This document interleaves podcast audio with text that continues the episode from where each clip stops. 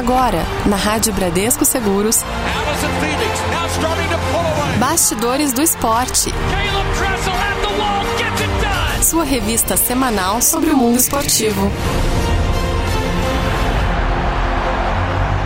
Muito bem, Vinícius Amário, mais uma semana, mais uma edição do Bastidores do Esporte. É isso aí, Magno Nunes, 15 edição do nosso Bastidores do Esporte.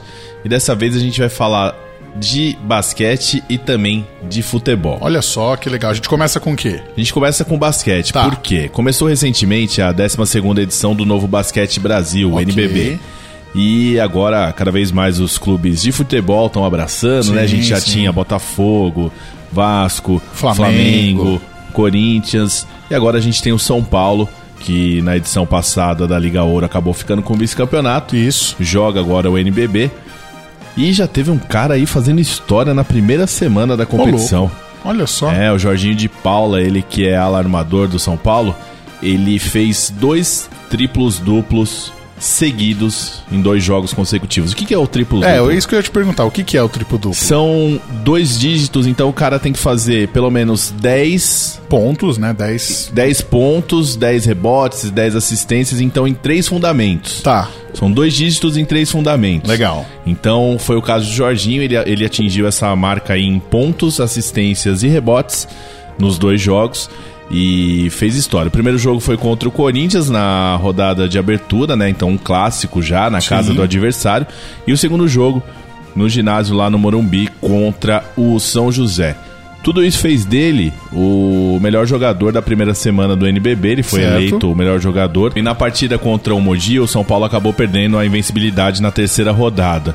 Mesmo assim, não estava muito feliz não, mas fez questão de atender a gente ali na beira da quadra para bater um papo. Papo curto, mas legal aí falar com um cara que vem despontando como um dos grandes nomes aí pra gente pensar no futuro. Ele tem só 23 anos, então é um nome aí que a gente vai ouvir falar muito no basquete brasileiro. Jorginho, obrigado por atender a Rádio Bradesco Seguros. Queria que você falasse desse feito aí seu nas duas primeiras rodadas do NBB, conseguir dois triplos duplos. Jovem, mas conseguindo um feito que ninguém tinha conseguido. Eu queria que você falasse da importância desses números. É muito legal entrar para a história do NBB, como o primeiro a fazer dois triplos duplos seguidos. E mas o mais importante de tudo é que a gente venceu os dois primeiros jogos. A gente estava com um time bem encaixado nos dois jogos. Eu fiz o triplo duplo e eu não sabia disso até o final do jogo, porque eu não estava me importando com as estatísticas. Então foi, foi uma coisa natural. Eu não estava buscando isso, eu simplesmente fui eficiente nos três quesitos do jogo. Falando exatamente sobre isso, o time do São Paulo mescla jogadores jovens com jogadores mais experientes. É um projeto ainda novo, né? Começou na Liga Ouro, Campeonato Paulista. Você acha que essa mescla é a chave para o São Paulo conseguir fazer uma boa competição aí nesse NBB? Com certeza, a gente precisa de. Hoje em dia o basquete é muito físico, a gente precisa de muita saúde para jogar, e mas também a gente precisa de, de experiência, de jogadores com, com muita rodagem, com história. Isso sempre dá um peso a mais no nosso time e normalmente são os, ah, os caras que vão, decidir, que vão decidir o jogo. Falando sobre o NBB, 12ª edição, é um campeonato cada vez mais consolidado. Você acha que esse é o caminho para o basquete brasileiro voltar a ser forte, conseguir bons resultados fora do país? A gente vê o NBB crescendo todo ano. Essa temporada todos os jogos serão transmitidos. É, as três primeiras rodadas agora já foram, já tiveram jogos excelentes com alto nível de basquete. O campeonato está com mais times, com um nível cada vez mais alto e a gente está no caminho certo para subir aí no na para aumentar o nosso respeito mundialmente. Agora, falando de, de seleção brasileira, né? A seleção ainda não conseguiu vaga para a Olimpíada, tem ainda pré-olímpico para jogar. Você acha que você fazendo uma boa campanha no NBB é algo que você vislumbra, uma oportunidade de repente jogar um pré-olímpico, ainda jogar a Olimpíada já no ano que vem? Eu ainda não fui convocado para essa seleção do, do novo técnico e com certeza um dos meus objetivos da para o futuro próximo é estar no, na seleção. Fechar rapidinho, deixa um recado então para todo mundo vir acompanhar o São Paulo aí, prestigiar o NBB. Uh, galera, fiquem ligados aí no, na nossa programação e por favor venham prestigiar os nossos jogos em casa. Eu conto com a torcida de vocês. Legal, aí o bate-papo com o Jorginho. É interessante, Vinícius Amaro, você falou até antes do da gente ouvir aqui o bate-papo com o Jorginho. Rapaz tem apenas 23 anos. Tá 23 tendo, anos. É, tá tendo ali a oportunidade de ser treinado ali pelo Mortari, ter do lado ali o Chamel com um jogador experiente. Isso que eu ia falar, o Chamel é o maior pontuador da história do NBB. E aí ele já chega com 23 anos e faz uma Pois marca é, que entra pra rapaz. história também. Então, acho interessante, acho que ele falou aí dessa mescla que o São Paulo tenta com jogadores experientes, jogadores jovens, pra quem sabe já fazer uma boa campanha. Claro que não é fácil. Agora, o que é muito legal, independente de São Paulo, de qualquer outro time, a gente, no nosso Momento Esportes, a gente fala muito disso, o Magno. Que os resultados no- na temporada passada eram resultados muito baixos. Sim. Os clubes faziam 60 pontos, 70 pontos. E a gente já tá vendo aí marcas mais acima dos 80 pontos, marcas centenárias e jogos muito equilibrados. Exato. Você não vê jogos com uma diferença muito grande. É claro que você vai ter algumas forças, alguns times que investem mais, outros que investem menos, mas jogos mais equilibrados, isso faz do basquete brasileiro cada vez mais forte. E aí a gente tem tudo para começar a aparecer bem no, no cenário internacional, né? Porque sem uma liga forte, por mais que a gente tenha alguns jogadores atuando já no basquete norte-americano, na NBA, é importante ter aqui campeonatos fortes para que esses caras já cheguem numa NBA, numa possibilidade de NBA, já mais fortalecidos. E é claro que é interessante falar que o NBB ele tem uma parceria com, o NBA, com a NBA, então é, já é mais fácil fazer esse intercâmbio. Exatamente. E o campeonato também fica muito melhor organizado. O Jorginho falou bem aqui na entrevista com a gente. Todos os jogos do NBB terão transmissões, sejam em canais como Bandeirantes, é, Sport TV, ESPN, Fox e o Dazon, né, que agora é um canal novo. E além disso, em plataformas digitais aí, tem muita gente Facebook, transmitindo e tal. Então, não tem por que você não acompanhar para quem gosta de basquete. É um clima muito legal, Sim. vale a pena o pessoal acompanhar. E isso também acaba fortalecendo a seleção brasileira de basquete. dúvida, sem Que dúvida. vai chegar nas competições cada vez mais forte e que vai tentar é, voltar a ter um protagonismo no basquete mundial. Lembrando que o Brasil não tem vaga ainda nos Jogos de Tóquio 2020, vai ter que disputar um pré-olímpico. Até fez uma, um- uma Copa do Mundo interessante, acabou batendo a Grécia do Antetokounmpo, mas ficou no meio do caminho, pegou uma República Tcheca que todo mundo esperava que o Brasil ia conseguir um bom resultado e acabou sendo atropelado. É aquela coisa, né? Contra o time mais forte, a impressão que dá é, É. que joga sem responsabilidade, acaba se soltando aí no jogo que você tem a responsabilidade, acaba sentindo, mas o Brasil tem o pré-olímpico, ainda não é fácil, mas é interessante ver que talvez esses nomes do NBB, fazendo um bom NBB, como o pré-olímpico é só no início do ano que vem, é já mais perto dos Jogos Olímpicos, apareçam nomes aí que de repente podem fortalecer a seleção que é treinada hoje por um croata, Magno Nunes. Muito bem. Bom, você disse que a gente ia falar de basquete também de futebol. Afinal, no dia 23 de outubro, Pelé, vírgula, o Edson, Isso. completou mais um ano de vida. E é, pois é, ele fez 79 anos e é um cara que tem marcas aí espetaculares, né? Um cara que é o campeão mais jovem da história das Copas do Mundo, é o único jogador tricampeão do mundo, não é pra, não é pra qualquer um uma marca dessa. Maior artilheiro de um só clube na história, tem mais de mil e não sei quantos gols aí, mas. é, e os mil dele são mais fortes que os mil de alguns aí É, que vão fazendo gol. Tem gente que fala que pra ele valeu o gol do exército e tudo mais. Não, mas, Mas- assim, os gols, vamos lá, os gols totais 1901. Os gols válidos, os oficiais, 1281. Isso. Recentemente a gente teve o Cristiano Ronaldo batendo a marca dos 700 gols. É, então. Pra, Então, pra- assim, amigo, é gol demais. Pro cara, por mais que ele tenha jogado numa época que o futebol era diferente, era muito à frente. E o Pelé que foi eleito o atleta do século XX, né? Então é espetacular. Já antes da gente falar o que, que a gente fez aqui com homenagem, já deixo aqui de dica, vou entrar um pouco no programa do Davi.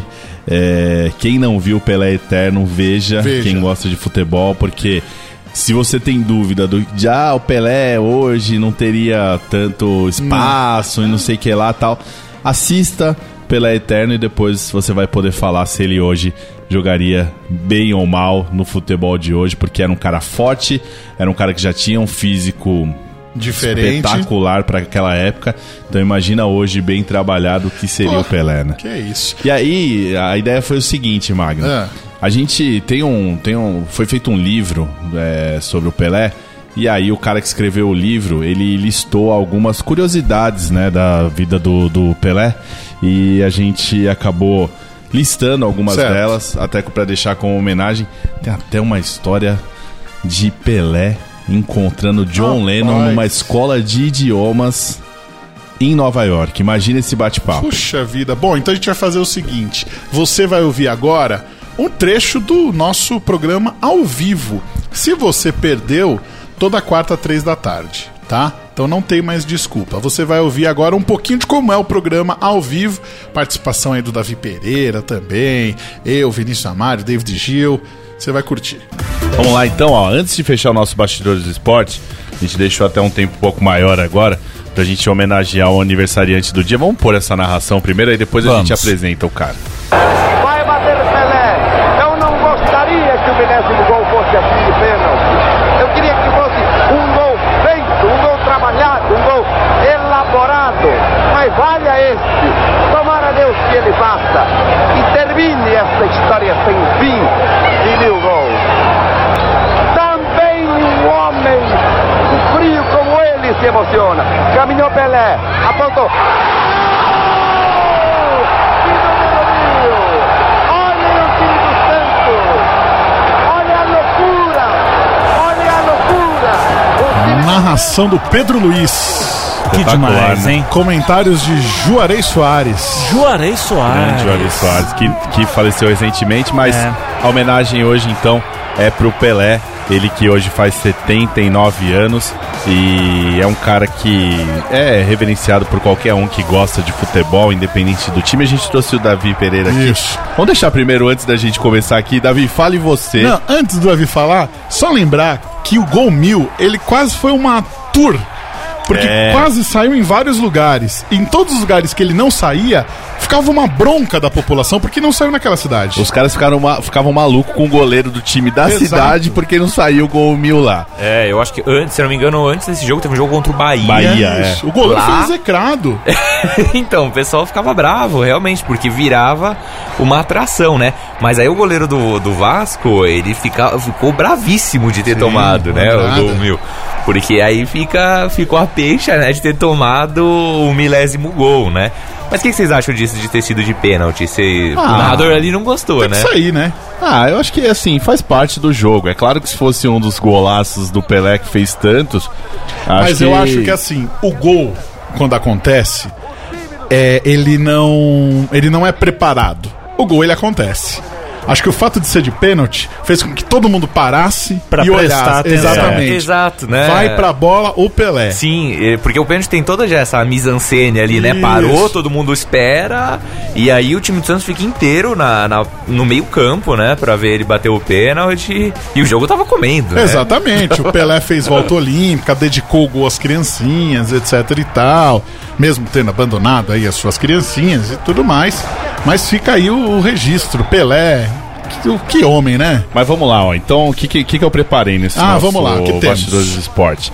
É, tem o, o Maurício Oliveira, ele é o de 83 ele reúne a carreira do maior jogador da história. Então a gente separou algumas aí pra contar pro pessoal que tá ouvindo o nosso Bastidores do Esporte. E tem coisas bem interessantes. A gente vai contar um pouco dessas histórias, depois a gente fala um pouco aí do que, que Pelé representa pra cada um. Primeiro, como surgiu o apelido. É, ele virou Pelé aos 8 anos. O apelido nasceu de uma forma errada, como ele pronunciava o nome do goleiro Bilé, companheiro de time do pai, o Dondinho. Nas, pe- nas peladas lá em Bauru, o menino gostava de jogar no gol e dizia ser Pelé, querendo dizer Bilé. A molecada começou a pegar no pé, ele não gostou e chegou a brigar por conta disso. Aos 15 anos, quando ele foi para o Santos, o apelido já havia grudado feito chiclete. As tentativas de assinar os primeiros autógrafos como Edson ou Dico, que era a forma carinhosa como ele era chamado em casa, não deram certo. Todos o chamavam de Pelé e foi preciso assumir o apelido. Tá vendo? Não tem jeito. Quando você fica bravo, o apelido pega mesmo. E o frango que virou motivo de orgulho? Pois é, Zaluar foi o goleiro que levou aí o primeiro. Foi o primeiro gol profissional do Pelé em 7 de setembro de 56. Ele jogava no Corinthians de Santo André, no amistoso que acabava celebrando o dia da independência. Lula, que era o técnico do Santos, ele decidiu dar a primeira oportunidade aí pro, pro rapaz, né? Pro menino que tinha acabado de chegar de Bauru no mês anterior.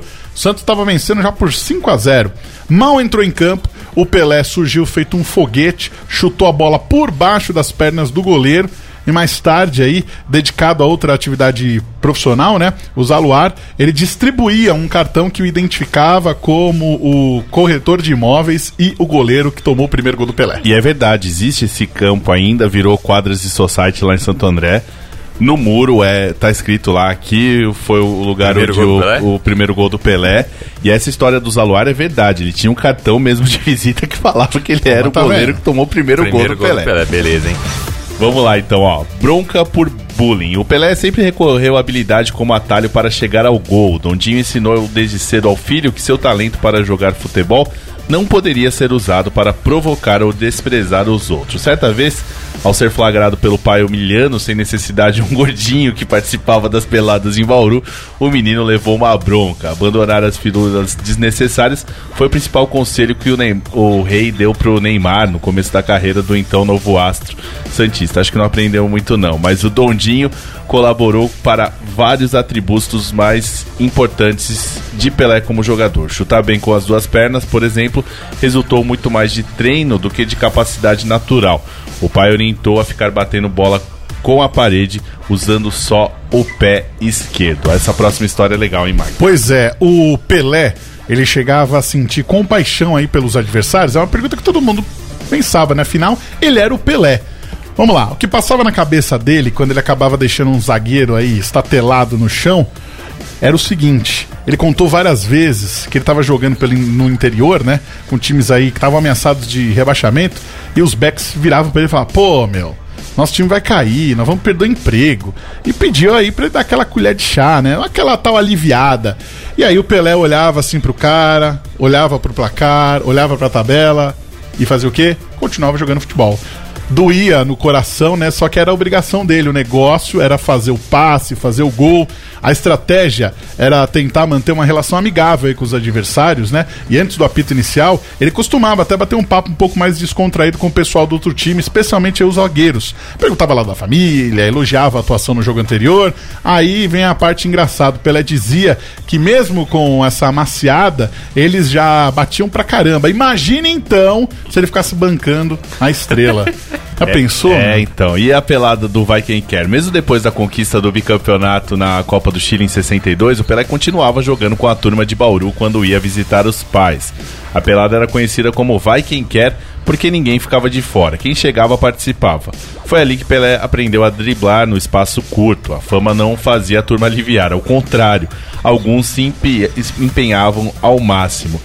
Tinha um zagueirão lá, Magno, que ele ia levar um chapéu do Pelé, mas passou o sarrafo e gritou: Aqui não. Ah, pelo amor de Deus, tá né? Pensando o quê? Imagina, a- agora é o seguinte, David, você tá Ah. na- você é um, um rapaz, Sim, você foi para New York ok. aprender idiomas, aí Yep. você tá no recreio, você foi comprar lá um pão de queijo, né? Right. Nem sei se tem pão de queijo lá em Nova York, mas você foi comprar.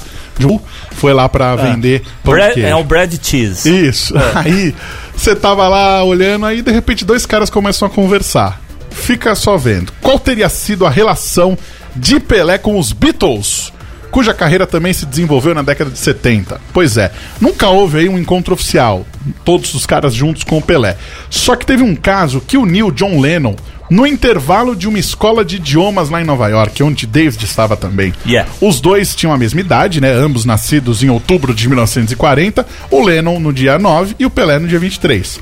O Pelé ele conta que quando ele foi contratado aí para jogar no Cosmos, ele se matriculou para estudar inglês, né? E o John Lennon na época estava namorando uma tal de Yoko e foi aprender a japonês queria falar com ela de igual para igual e acabar com a banda. Então, eles se encontraram aí no intervalo das aulas. E o que que o Beatle falou? O quê? Pois é, que na preparação para a Copa de 66, que foi na Inglaterra, quando a seleção brasileira estava concentrada em Liverpool, os Beatles queriam fazer uma apresentação pro Pelé. Só que o comando da seleção brasileira acabou não deixando. Parece aí que o Nascimento, que era o diretor, né? Ele era muito rigoroso. E o que, que ele falou, Vinícius Amalho? Então, ele falou: Esse bando de cabeludo não vai entrar aqui, não. Eita, E aí o John Lennon falou pro Pelé anos depois que os Beatles adoravam futebol, mas que não deixaram eles tocarem pro Pelé. Agora, é o que você falou, né? Imagina, você tá lá, você vai pro recreio, de repente você Tá vê um bate-papo do Pelé com o John Lennon. Você vai falar, não, não é possível, eu tô, eu tô vendo coisas, alguma coisa assim. Agora, Tá acabando nosso tempo, a gente tinha mais histórias pra contar. Eu vou deixar o Davi, eu queria que o Davi, como Santista, como um cara jovem. Santista jovem, que é algo é, um pouco mais raro. Não, eu não ia fazer essa brincadeira, é você que tá fazendo. Mas falasse da importância do Pelé, porque a gente, como apaixonado pelo futebol, a gente gosta muito do Pelé e realmente é um cara que é acima de. não tem nada nem perto. Agora, o Davi, como Santista, falar da importância do Pelé. É, de família, do que se fala pra ele como a família Santista. Então sabe que é engraçado, né? Porque o Pelé e o torcedor Santista tem muito disso, né? Porque a história do Pelé se mistura muito com a do futebol brasileiro, né?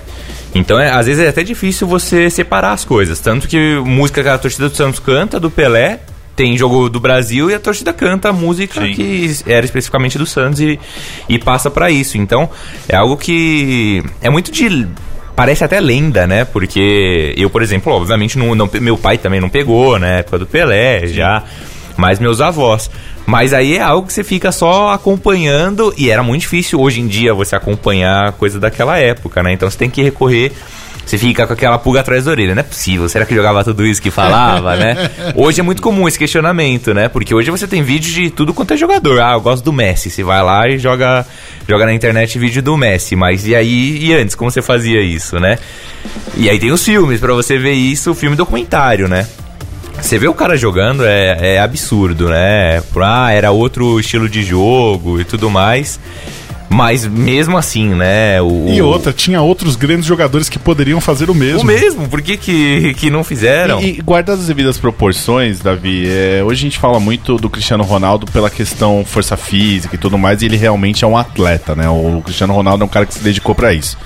E quando falam, ah, o Pelé, se fosse hoje e tal, com tudo que você tem hoje de estrutura, de estudo, de fisiologia, de não sei o que lá, o cara já era um atleta gigante. Hoje, então, ele seria. Nossa, não tem nem o que falar. Não, Pô. eu acho que é exatamente isso. Ele foi eleito até atleta do século, né? Eu acho que é a melhor definição mesmo. É, tem uma entrevista do Juari, na, ele falando, na época dos Meninos da Vila já, o Pelé tava jogando no Cosmos. E aí, acho que era a pré-temporada deles. O Juari era moleque ainda, tava treinando lá. Falou que chegou no treino, sei lá, 8 da manhã. Pelé tava dando volta no campo, correndo que nem doido. Já quase 40 anos, 30 e poucos anos, já fim de carreira. Ele falou, meu, se o cara tá nessa, ganhou tudo que tinha pra ganhar e ainda tá, tá nesse esforço, né? Você via que o cara era atleta, atleta, né? Tanto que muito dele não jogar mais na seleção, acho que foi por conta disso, né? Dele ver que já... Não, não, não precisa esticar isso, né? Ah, E e- aí, uma coisa interessante, Vinícius Amaro, você vê preparações da seleção brasileira para a Copa de 58 e 62. Aquecimento é polichinelo. Pois é. Então, pois como é. que você consegue fazer um cara desse ter um condicionamento físico como ele tinha naquela época? Ah, é muito diferente. É espetacular. Infelizmente a gente não tem tempo. Daria pra fazer um bastidores do esporte só falando do Pelé. E infelizmente o Pelé já está tão velhinho, tão velhinho, que entrevistas dele são mais raras hoje em dia. Mas assim, Davi, você falou da sua relação de família. Eu, meu vô, ele foi na, na inauguração do Morumbi como numa família de São Paulinos, né? Mas meu pai contava, meu pai infelizmente é falecido, contava que meu vô levava ele pra ver jogos do Santos, mesmo sempre sendo São Paulino, pra ver o Pelé. Então muita gente fazia isso. Acho que isso mostra o tamanho do Pelé. Hoje em dia é impossível você ver um negócio desse, Sim. outras É. torcidas Não, irem difícil. reverenciar, por mais que o Ronaldo tenha voltado a jogar no Brasil, vai, É um guardar as proporções, mas era rival. Então, assim, o Pelé era realmente acima de tudo e é um cara que tem que ser reverenciado. A gente tem pouco tempo pra falar, mas acho que vale aí essa homenagem no nosso Bastidores do Esporte. Por mais que a gente não fale tanto de futebol no nosso Bastidores Isso. do Esporte, Hoje não tinha como hoje passar. tinha que falar disso, que é um cara que tem que ser lembrado.